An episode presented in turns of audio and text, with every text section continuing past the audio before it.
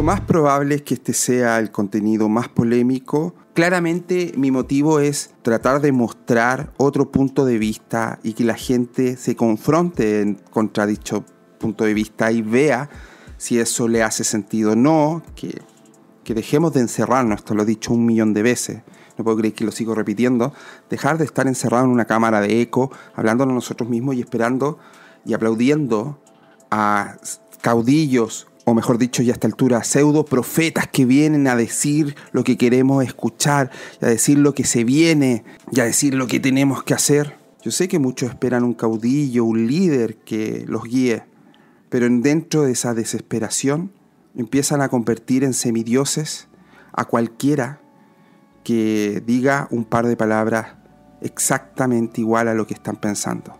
El problema de eso, que como los elevan, luego los dejan caer, porque si hay algo que no les gusta, luego los vuelven el enemigo, ¿ah? un traidor, un marxista, un infiltrado. Me parece una ridiculez que a cualquier persona que sea de derecha no diga algo exactamente igual a lo que ustedes piensen y piensan que esa persona no les satisface en cuanto a su discurso, lo traten inmediatamente de zurdo. Es una ridiculez simplemente. Esto no es un odio hacia nadie, sino que es un análisis, una crítica para confrontar y dejar de buscar ideas sagradas y absolutas, verdades totalmente absolutas traídas desde el cielo de, en manos de profetas. Y no me refiero específicamente cuando digo esto a quienes hablan de la revolución molecular disipada.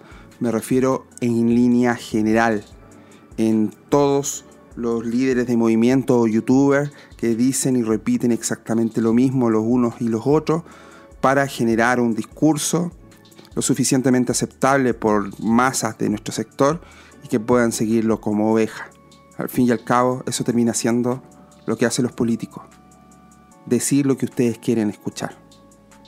Como muchos de ustedes sabrán, yo cuando pequeño me crié en una familia marxista y cuando me refiero a familia no solamente hablo de madre, padre o hermano, sino que me refiero a tíos, primos.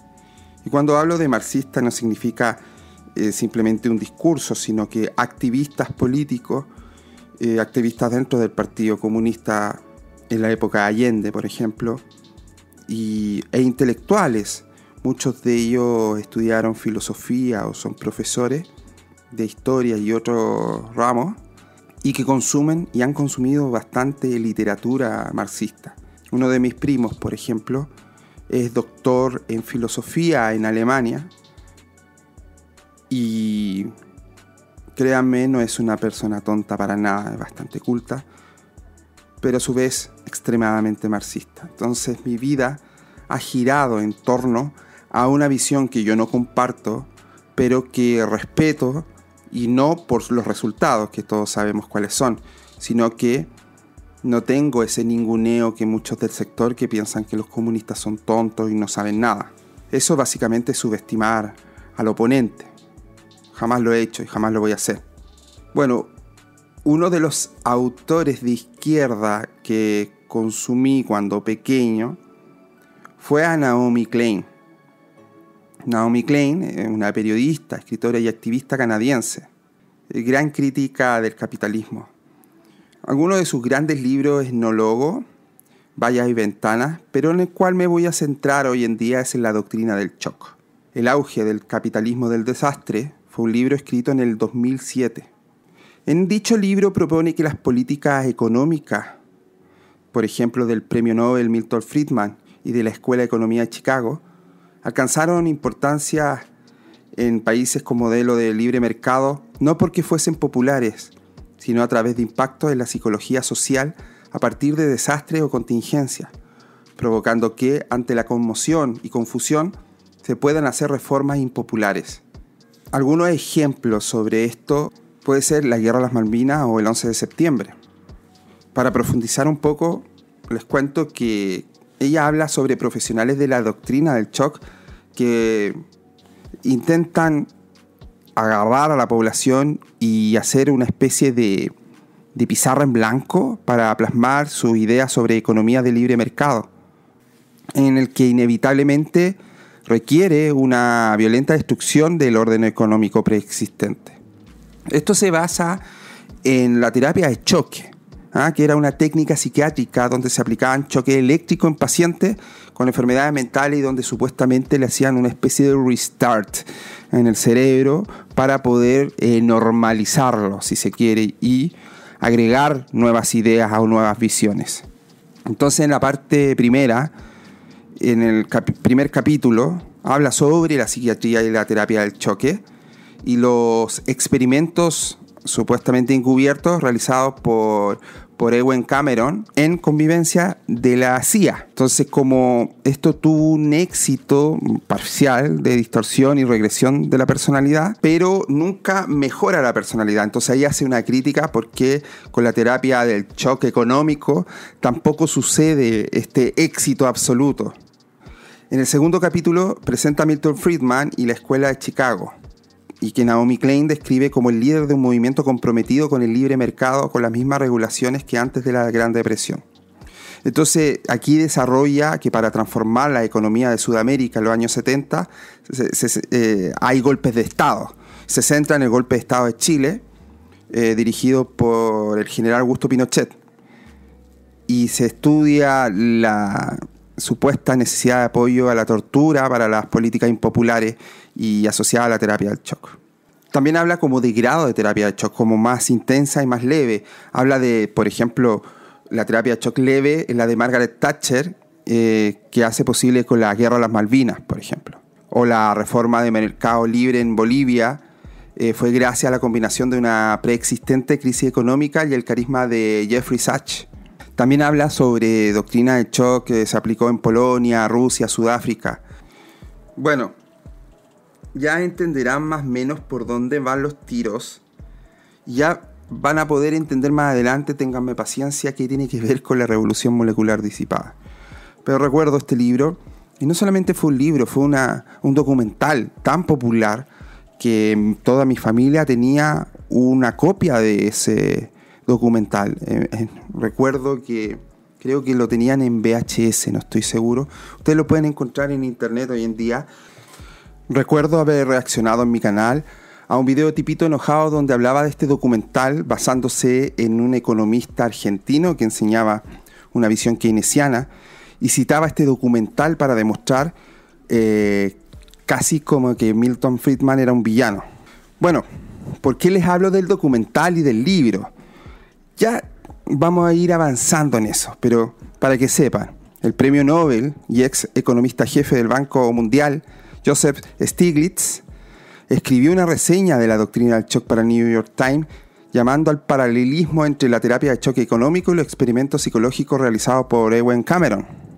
Eh, John Gray escribió en The Guardian, hay muy pocos libros que realmente nos ayudan a comprender el presente. La doctrina del shock es uno de ellos.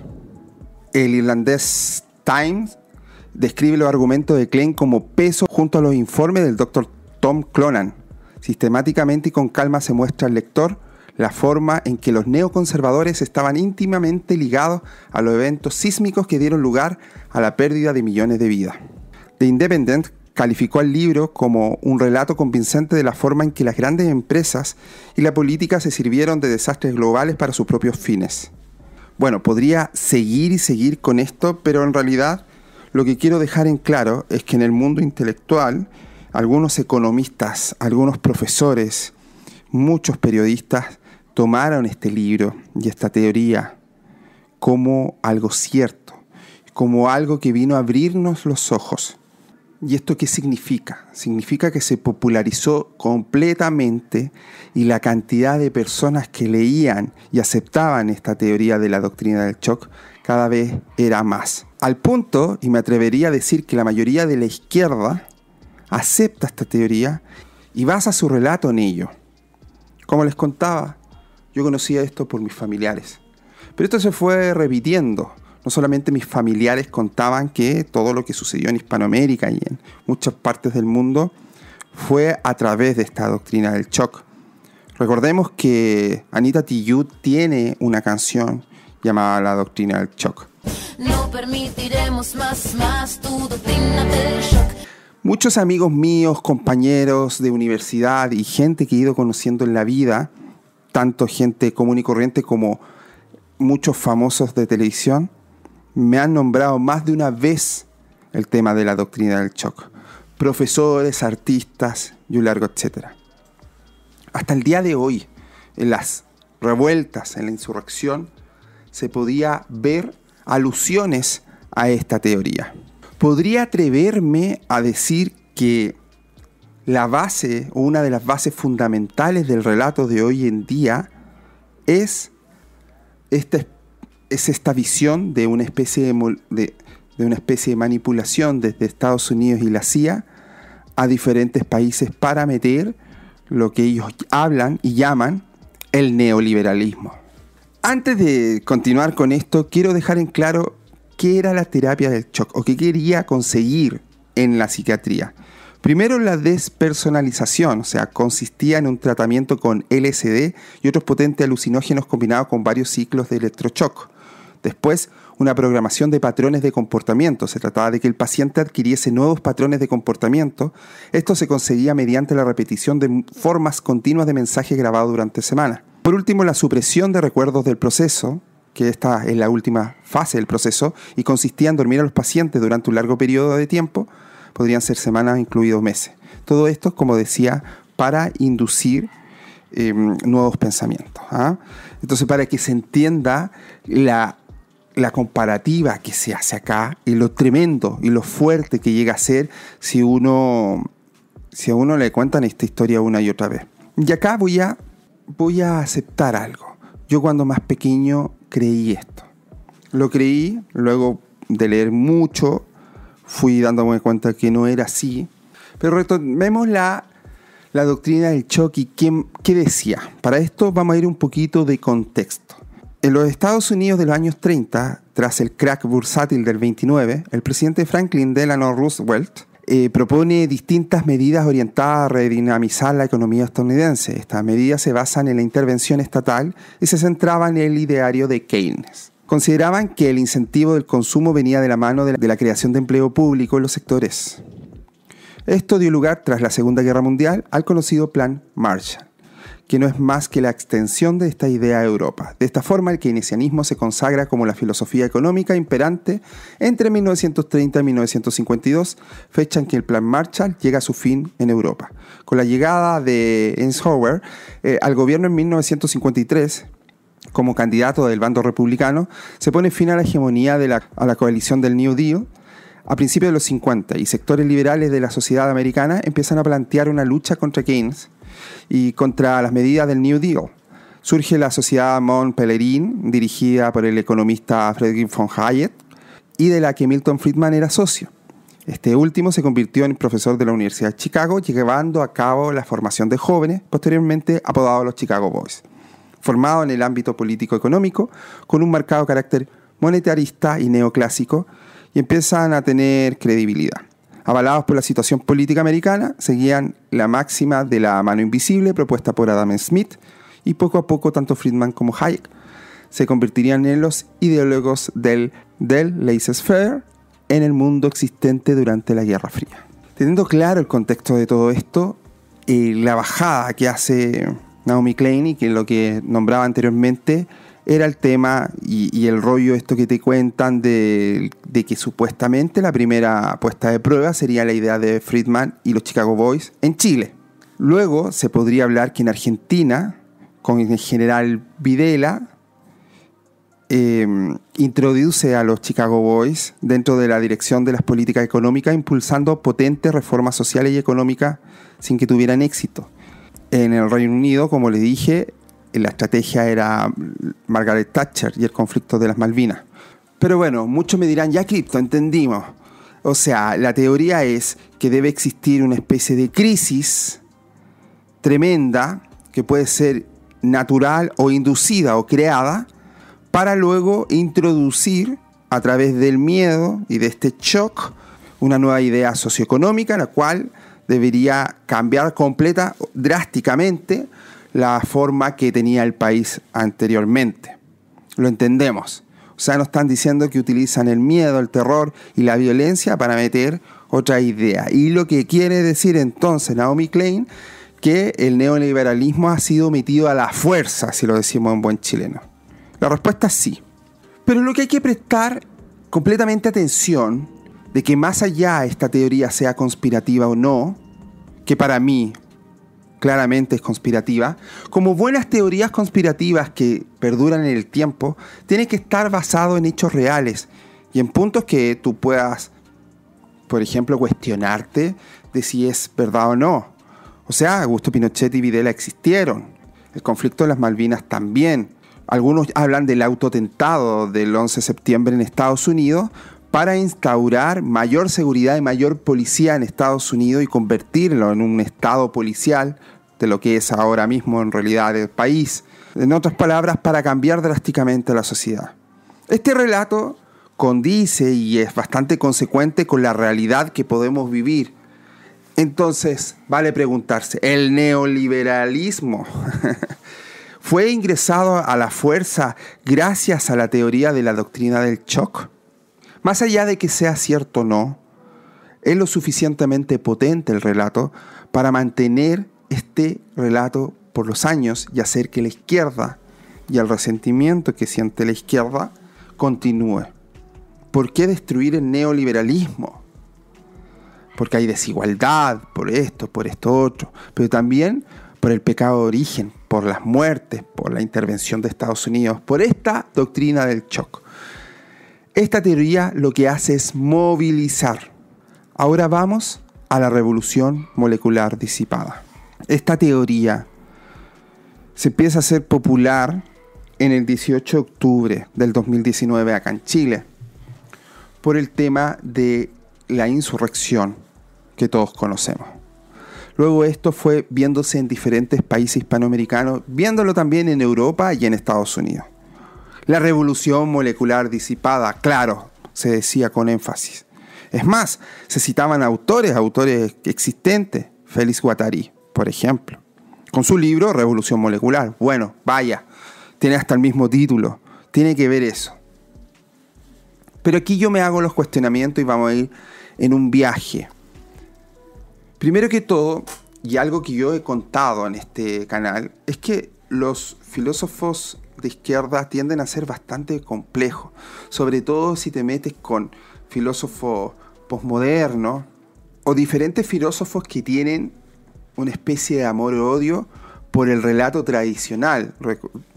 Recordemos que Derrida tiene este problema con, las palabras, porque dice que, fin y al cabo, el significado de las palabras ya lo impuso antes alguien, entonces estamos constantemente prisioneros por eh, palabras que ya tienen un significado y que nosotros no lo pusimos, y por eso su, su forma tan extraña y dificultosa de escribir. Pero bueno, tenemos desde Nietzsche en realidad que ya eh, no le gustaba escribir de una forma simple o sencilla y podemos ir hasta autores como Foucault, que le gusta meter historias y cuentos entre medio. Pero bueno, no vamos a hablar de ello. Vamos a hablar de la revolución molecular disipada. Como decía, es complejo leer a, ciertos autores de izquierda. Si nosotros sabemos que es difícil de entender y hay gente que se ha especializado por año, y cuando digo especializarse por año significa en magíster, doctorado, posgrado en general, de leer a los autores, de estudiarlos, de, leer a otros autores que interpretan a dichos autores, para poder llegar a acercarse a las ideas detrás de ellos. He tenido la suerte o la mala suerte de encontrarme con varios de estos filósofos. Y créanme que es bastante difícil hasta para estas personas que llevan años. Entonces la primera pregunta dentro de este cuestionamiento que me hago el día de hoy, y debo confesar que en su momento, al igual que con Naomi Klein y la doctrina del shock, yo también creí que era verdad la revolución molecular disipada. Así que antes que alguien escriba, pero tú eh, te sumaste, creíste que esto era verdad, sí, sí, así. Pero uno tiene derecho a equivocarse, ¿o no? Bueno, la primera cosa que me hizo cuestionar era cómo puedes impregnar una visión tan difícil y compleja en un PowerPoint. Recuerdo que hace poco reaccioné a una entrevista que le hicieron a un narco comunista y decía exactamente lo mismo que yo pensé hace tiempo. ¿Cómo, ¿Cómo lo puedes llevar a un PowerPoint y explicarlo? Y llevarlo a conceptos tan concretos y mostrar casi como que fuese una táctica o una estrategia de guerra. Eso se me hacía complejo. A mí siempre se me ha hecho complejo, de hecho, llevar a, a, los autores filosóficos a un, a un, PowerPoint y nada más. Pero bueno, habrán personas que tienen mayores habilidades que yo, claro está. Pero las ideas expuestas, por ejemplo, por los intelectuales franceses se centran en complejo análisis psicológico y metafísico, que no es fácil de aterrizar, menos en una protesta callejera. Porque si te pones a pensar en Guattari, por ejemplo, detrás de sus conceptos están al menos Freud, Nietzsche, Heidegger y Spinoza. Incluso esforzándote un poco y llevándote al límite podrías interpretar los vínculos conceptuales con los hechos que observamos como protesta. Y si nosotros nos ponemos a pensar en los grandes hitos históricos o los cambios o revoluciones, normalmente todo esto lo vemos en el futuro, ¿cierto? En los libros de historia. Cuando ya sucedió, cuando ya vimos en qué terminó dicho conflicto, revolución, insurrección. Yo siempre he dicho, nosotros no sabemos lo que está sucediendo, estábamos demasiado cerca porque estamos viviendo la historia. Es como que te acercaras demasiado a un objeto a los ojos, pierdes. Em, pierdes y se distorsiona la silueta de dicho objeto. Y eso me parece que sucede con lo que está sucediendo en Chile y en el mundo. Lo estamos viviendo, está demasiado cerca como para poder dilucidar con nitidez la silueta de, de lo que sucede. Yo creo que en 50, 100 años más, tal vez antes, tal vez después, un historiador podrá escribirlo con, con tranquilidad y la frialdad que te da la perspectiva del tiempo. Pero hoy está difícil ser casi como un profeta, como dictaba anteriormente, y decir lo que venía. Me recuerda a estos personajes de las películas de Estados Unidos que te dicen, el fin está aquí, the end is near, ¿ah? el fin llegó. Está difícil poder decir cuándo llegará o no el fin. Esas son algunas cosas que a mí me hacen ruido a la hora de querer definir y predecir lo que viene y lo que está sucediendo. Los intelectuales de ciencias sociales que construyen una teoría o interpretación sobre los hechos que vienen ocurriendo, pero no son ellos los que crean los hechos sociales además.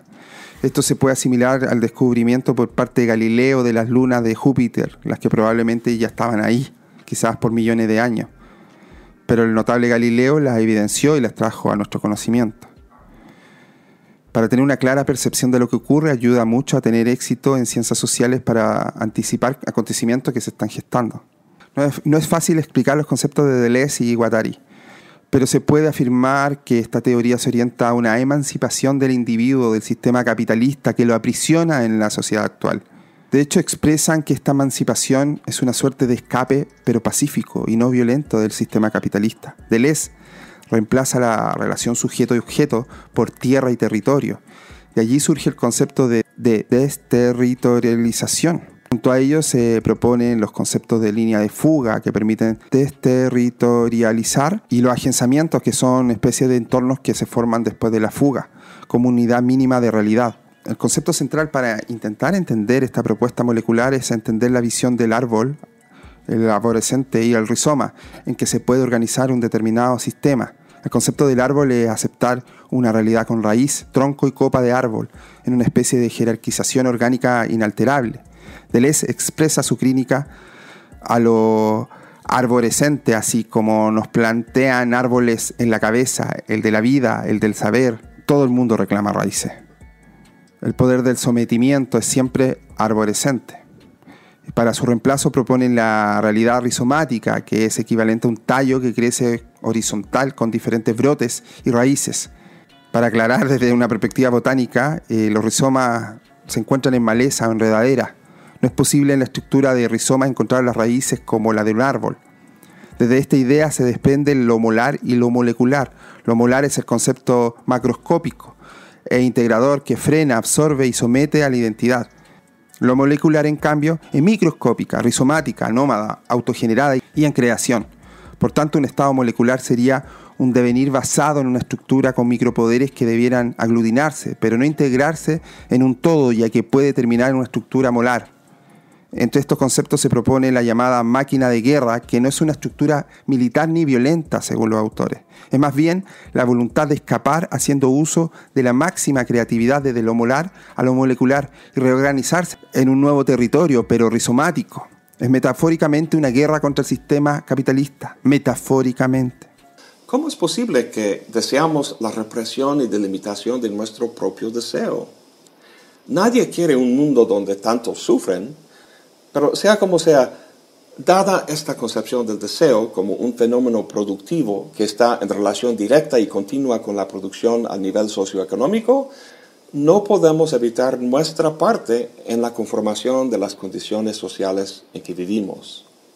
Para cambiar esas condiciones hay que entender la actividad de la otra parte, aquellos que llevan a cabo la representación y codificación que atrapa y canaliza al deseo en la formación social en que vivimos, esa parte, al menos la más próxima a nuestra experiencia cotidiana, es la mercadotecnia. Los mercadólogos no se dirigen a nuestra razón con argumentos, sino a nuestros afectos, a nuestras pulsiones, o sea, al flujo de deseo. Detrás de ellos son las grandes corporaciones que los contratan y por ahí en medio los políticos que facilitan todo esto. La revolución molecular de la que habla Guattari es un llamado a resistir la manipulación y fijación del deseo a favor de intereses ajenos. Es un llamado a que nosotros nos ocupemos de la producción deseante a nivel molecular para incidir de forma más efectiva en el nivel molar de la producción social. En el prefacio que escribió al antiedipo Michel Foucault, dice que hay que preferir lo que es positivo y múltiple la diferencia sobre la uniformidad, flujos sobre unidades, arreglos móviles sobre sistemas. Creer que lo que es productivo no es sedentario, sino nómada. Básicamente está diciendo que fluya más el deseo al hacer conexiones novedosas contra las codificaciones y las normas. Una subjetividad más nómada que identitaria. La respuesta de Deleuze y Guattari es que el deseo tiene que salir de los encierros en que se encuentra tiene que aflojarse, fluir en nuevas direcciones, hacer nuevas conexiones. En una palabra, tiene que devenir, pero no devenir en otra configuración cualquiera, sino devenir menor o minoritario. Aquí vamos a introducir un binomio más para nuestro análisis, el de mayor y menor. El contrario de devenir menor sería ser mayor. ¿En qué consiste este último? Pues casi toda sociedad es mayoritaria en su estructura y dinámica. Esto quiere decir que es regida por términos privilegiados como hombre, blanco, heterosexual. Lo que cotidianamente llamamos las minorías, como mujeres, negros y homosexuales, son juzgados con referencia a esos términos. Pero esta jerarquía no trata de simples mayorías y minorías, o sea, las cualidades y características de la mayoría en una sociedad no constituyen el modelo o esquema mayor. Por ejemplo, en Sudáfrica, en la época de apartheid, los blancos estaban en la minoría demográficamente hablando, pero el color de su piel constituía un esquema mayoritario con base en el cual los negros eran juzgados y oprimidos. Deleuze no rechaza la importancia de que los negros y las mujeres protesten y que consigan derechos en la esfera sociopolítica, pero su concepto de devenir menor o minoritario no tiene que ver con eso, sino con una experimentación a nivel afectivo. Para un hombre, una forma de devenir menor sería, por ejemplo, devenir mujer.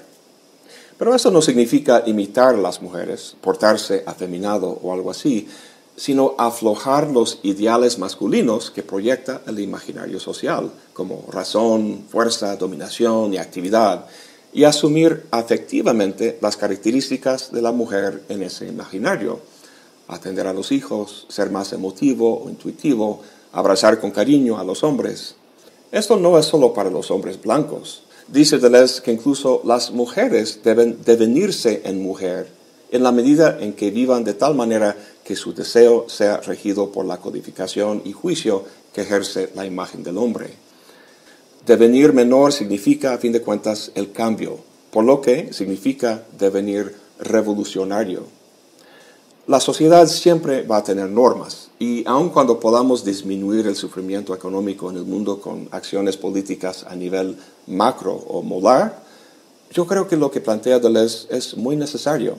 Hay un famoso poema de los años 60 escrito por Jill Scott Heron que se llama The Revolution Will Not Be Televised. La revolución no será televisada. O sea, la revolución no será patrocinada por esta o aquella corporación.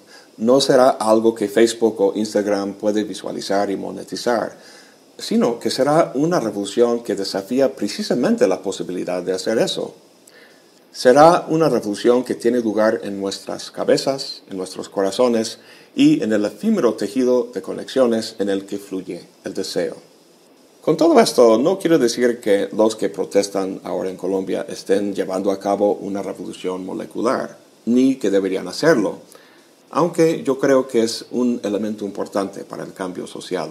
Para estos autores el deseo tiene una relevancia especial, ya que mediante este se puede engendrar el objeto final porque las necesidades surgen del deseo. En suma, el deseo es producir, es crear, es una potencia de producción. La crítica que ellos hacen al capitalismo es en su condición de máquina social, política económica, que organiza deseos, necesidades, carencias y otros. En resumen, la guerra molecular no acepta un liderazgo único y molar y su objetivo final es definitivamente liberarse del capitalismo. A cambio, no hay una oferta clara, digamos que cuando Deleuze se suicida estaba trabajando en una descomunal obra sobre Marx, que sus más íntimos decían que iba a ser la gran obra sobre el nacido en Treveris.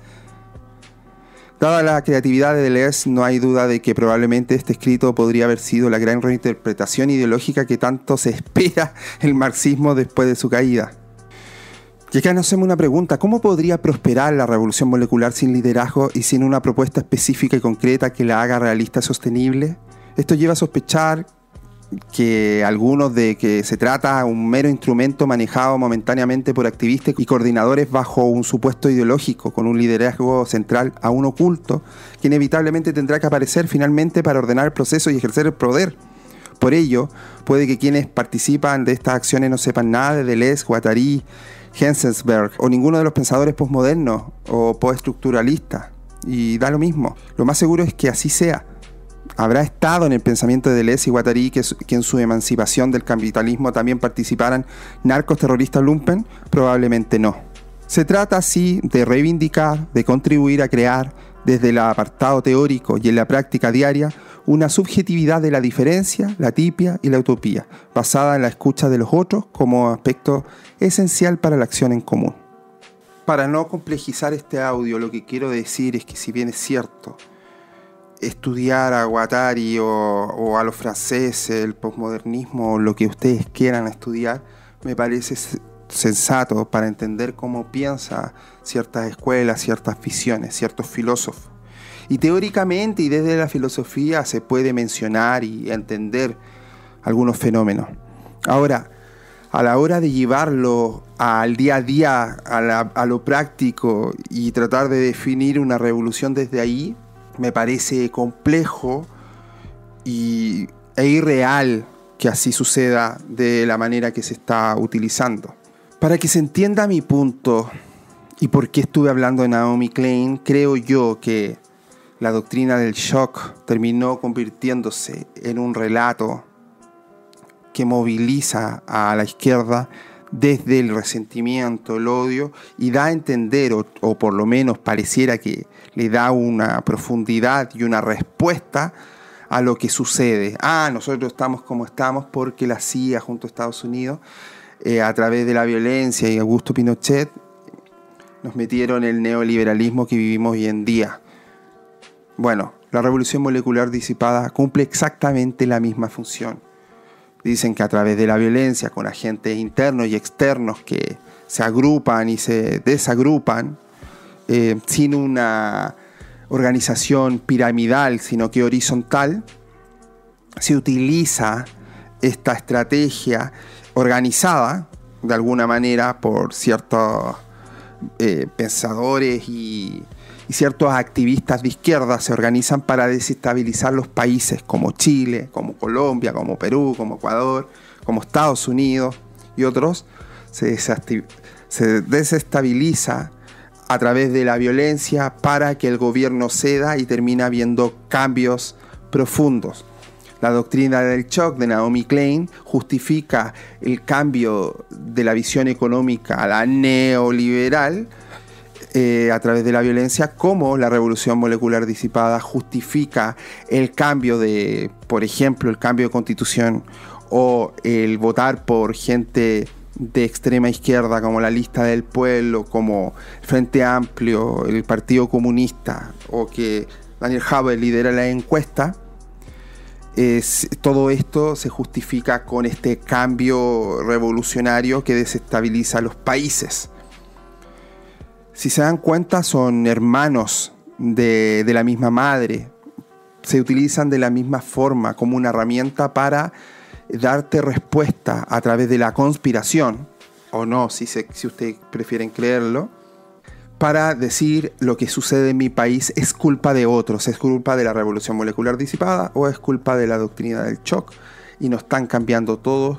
Eh, y ahí ustedes le pondrán el nombre y el apellido al ser malvado que quieran. Si ese ser malvado es la CIA, es George Soros, es la ONU, quien, quienes ustedes encuentren que es el villano a quien apuntar. Dependiendo del lado de la, de ideológico en el cual te encuentres. Me parece que si bien es cierto, esto es una herramienta que puede traer algo positivo, la movilización, por una parte, la teoría de la revolución molecular disipada ha hecho que todo un grupo, el 22% si se quiere, o los patriotas, la fachósfera, terminen aceptando este, esta visión y repitiéndola constantemente y hablando de construcción como si fuese un choryuken, un, una Glock o cualquier tipo de arma, y llaman de construcción a cualquier cosa, eh, Derrida estaría con un dolor de cabeza gigantesco. Bueno, una vuelta a mano, porque hace doler bastante la cabeza de Derrida. Eh, y se habla de la teoría de la revolución molecular disipada. A una palabra que está muy de moda y que vino del mundo de la filosofía. Cuando una palabra que viene del mundo académico se instala o se pone de moda, eh, suele visualizársela de manera este, contradictoria, como para muchos está buenísimo que así suceda, para muchos otros no. Es como que este, le quita de algún modo rigor. Pero es una interesante discusión que hay entre la academia y la divulgación, digamos. Hasta qué punto los conceptos que vienen teóricos ¿no? del mundo académico este, ganan o pierden, digamos, a la hora de acceder a este, un público más masivo. Los que hacemos divulgación, obviamente, estamos siempre de acuerdo con que ganan, ¿no? Porque este, son accesibles a cada vez más gente y pueden ser utilizados para una transformación concreta en el cotidiano.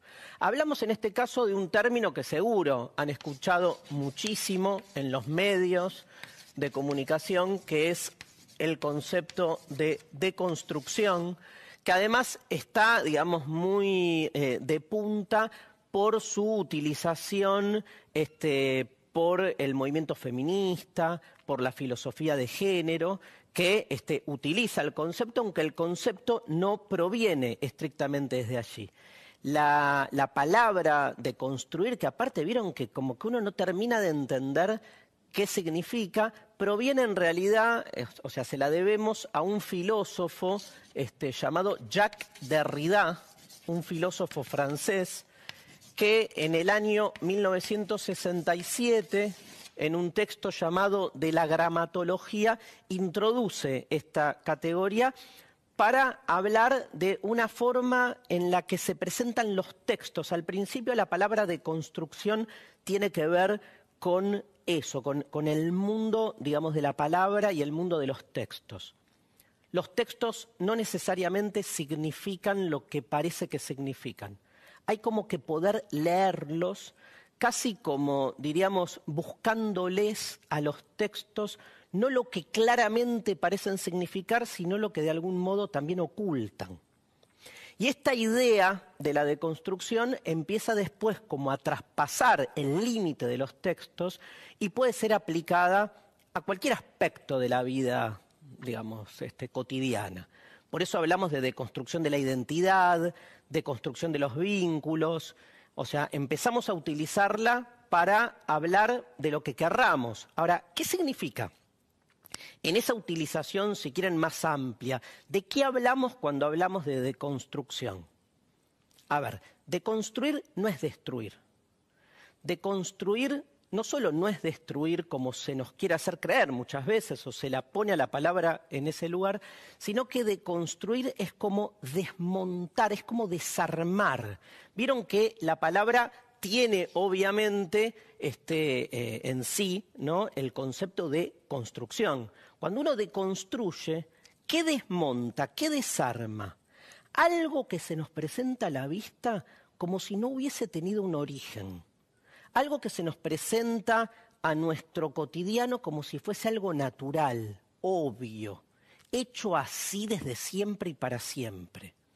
Cuando deconstruimos, desarmamos lo que no parece haber sido en su momento armado. Entonces lo que hacemos es como desenmascarar que detrás de muchos conceptos que llegan a nosotros hay una historia, hay un interés, hay una intención sobre todo lo que se deconstruye es el sentido común.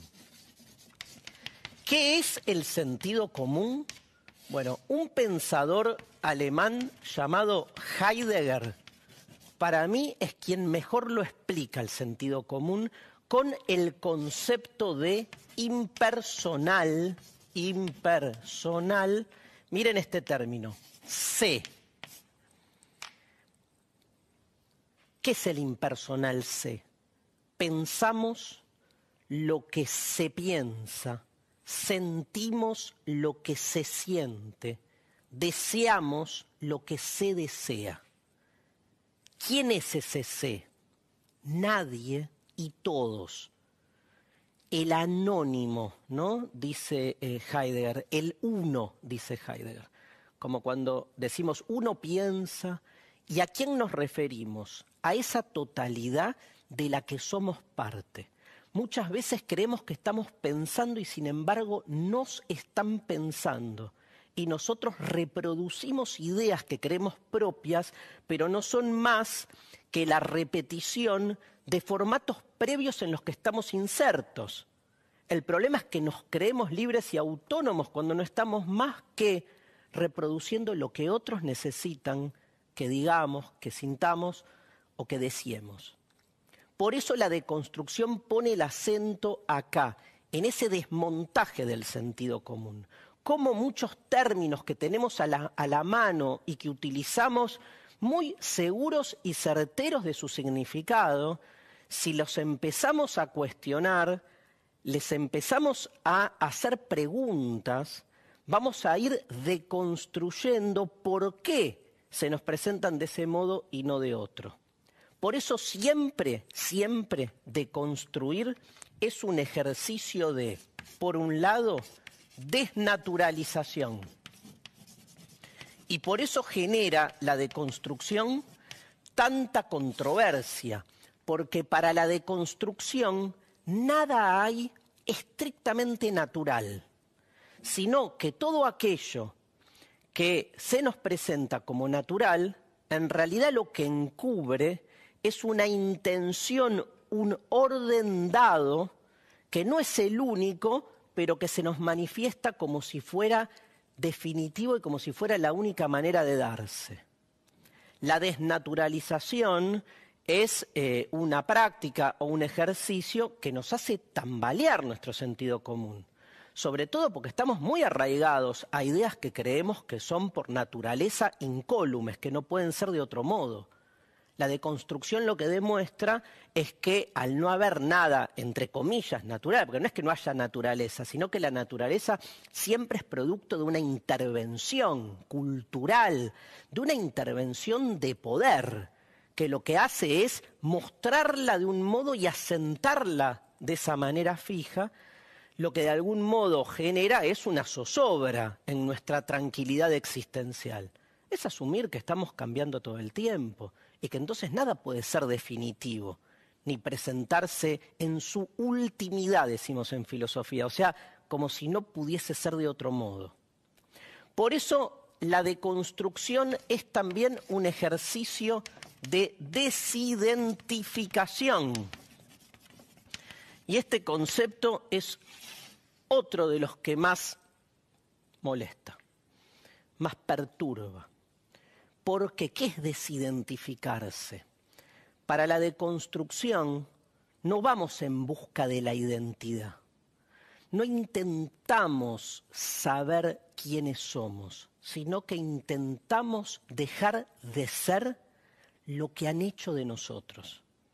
Más que ir en busca de nuestra identidad, estamos cuando deconstruimos tratando de desmarcarnos de esas molduras, de esas etiquetas en las que nos han colocado desde nuestro nacimiento.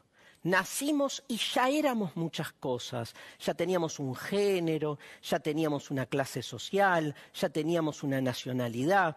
Ese ya teníamos es algo preimpuesto que en muchos casos termina presentándose como natural. Y por último, y se darán cuenta, que la deconstrucción es siempre una práctica o un proceso de politización. Politización en el sentido amplio del término. ¿Por qué? Porque cuando deconstruimos nos damos cuenta que saber es poder. Que como decía Nietzsche, la verdad tiene que ver directamente con una compulsa de poder, porque lo que termina mostrándose o manifestándose como certeza cotidiana, aquellas certezas de las que nos asimos, ¿no? de las que nos arraigamos para ir viviendo nuestra vida diaria, cuando nos damos cuenta que todas esas certezas son en realidad versiones o interpretaciones de algunos que se imponen sobre otras, nos damos cuenta que en el fondo, también en el mundo de la verdad, se juega la cuestión del poder. Por eso, ¿sí? como dice esa famosa frase o proclama que arroja el feminismo a finales de los 60, la idea de que lo personal es político, la clave de la deconstrucción es ir a problematizar y a encontrar justamente este tipo de estrategia de imposición detrás de una verdad del interés de los privilegiados, buscar en ese lugar las formas concretas de emancipación. Hacer filosofía cuando todo se derrumba es fácil. ¿eh? Ves la crisis y ves los bordes lo interesante, lo divergente, lo discontinuo, lo deconstructivo es hacer filosofía cuando todo funciona bien, cuando te crees seguro, estable, cuando sentís que todo funciona como tiene que funcionar. En ese momento, cuando menos uno piensa que hace falta problematizarse, es cuando más la filosofía tiene que hacer su trabajo, porque justamente si hay un lugar donde el poder entreteje su eficacia, es en la normalización de nuestra vida cotidiana. El poder más eficiente es el que no se ve. ¿Cómo los zurdos utilizan a Naomi Klein y su teoría para justificar lo que sucedió? Moviliza, hace que la gente crea en algo y los una. Debo confesar que el relato de, la doctrina del shock ha unido harto a la izquierda como la teoría de la revolución molecular disipada ha em, reunido y unido a nuestro sector. Pero aquí quería hablar de la teoría de los espejos, donde realmente nos parecemos más de los que quisiéramos. Y por eso partí este podcast diciendo que iba a conversar sobre eso y, ya lo acabo de mostrar con las dos teorías, entre comillas, conspirativas similares. Pero eh, también tiene que ver con que en ambos lados la gente que, que reacciona eh, los del Chile despertó se hacen llamar ni de derecha ni de izquierda y que todo esto lo hacen por Chile, y por los chilenos y por los cambios, por los abuelitos. Yo me acuerdo que veía em, carteles que decían esto lo hago por ti abuelo, esto lo hago por ti mamá, entonces ellos piensan que lo hacen por los chilenos. Y los patriotas que se consideran ni de derecha ni de izquierda piensan lo mismo, que esto lo hacen por Chile y los chilenos. Em, tienen mucho más en común. Cualquier persona que no piensen como ellos, en el lado de la nueva derecha piensan que es zurdo e infiltrado. Y los de Chile despertó piensan que es facho o infiltrado. Podríamos conversar y, seguir mencionando eh, muchas más cosas de las que podría estar toda la noche hablando de esto, porque es mucho. De hecho, hasta el patrio caos que tanto les gusta a ustedes mencionar, les tengo una sorpresa. ¿Qué decía Fidel Castro? lucha continúa. La victoria es cierta. Patria o muerte. Patria o caos es el símil de patria o muerte. Punto. Nadie me saca de ahí. Mi intención no es atacar a las personas que están detrás de estas teorías, ni llamarlos chantas, ni nada. Simplemente quiero decir que al fin y al cabo es una herramienta, es una herramienta de, manejo de masas, de movilización de masa.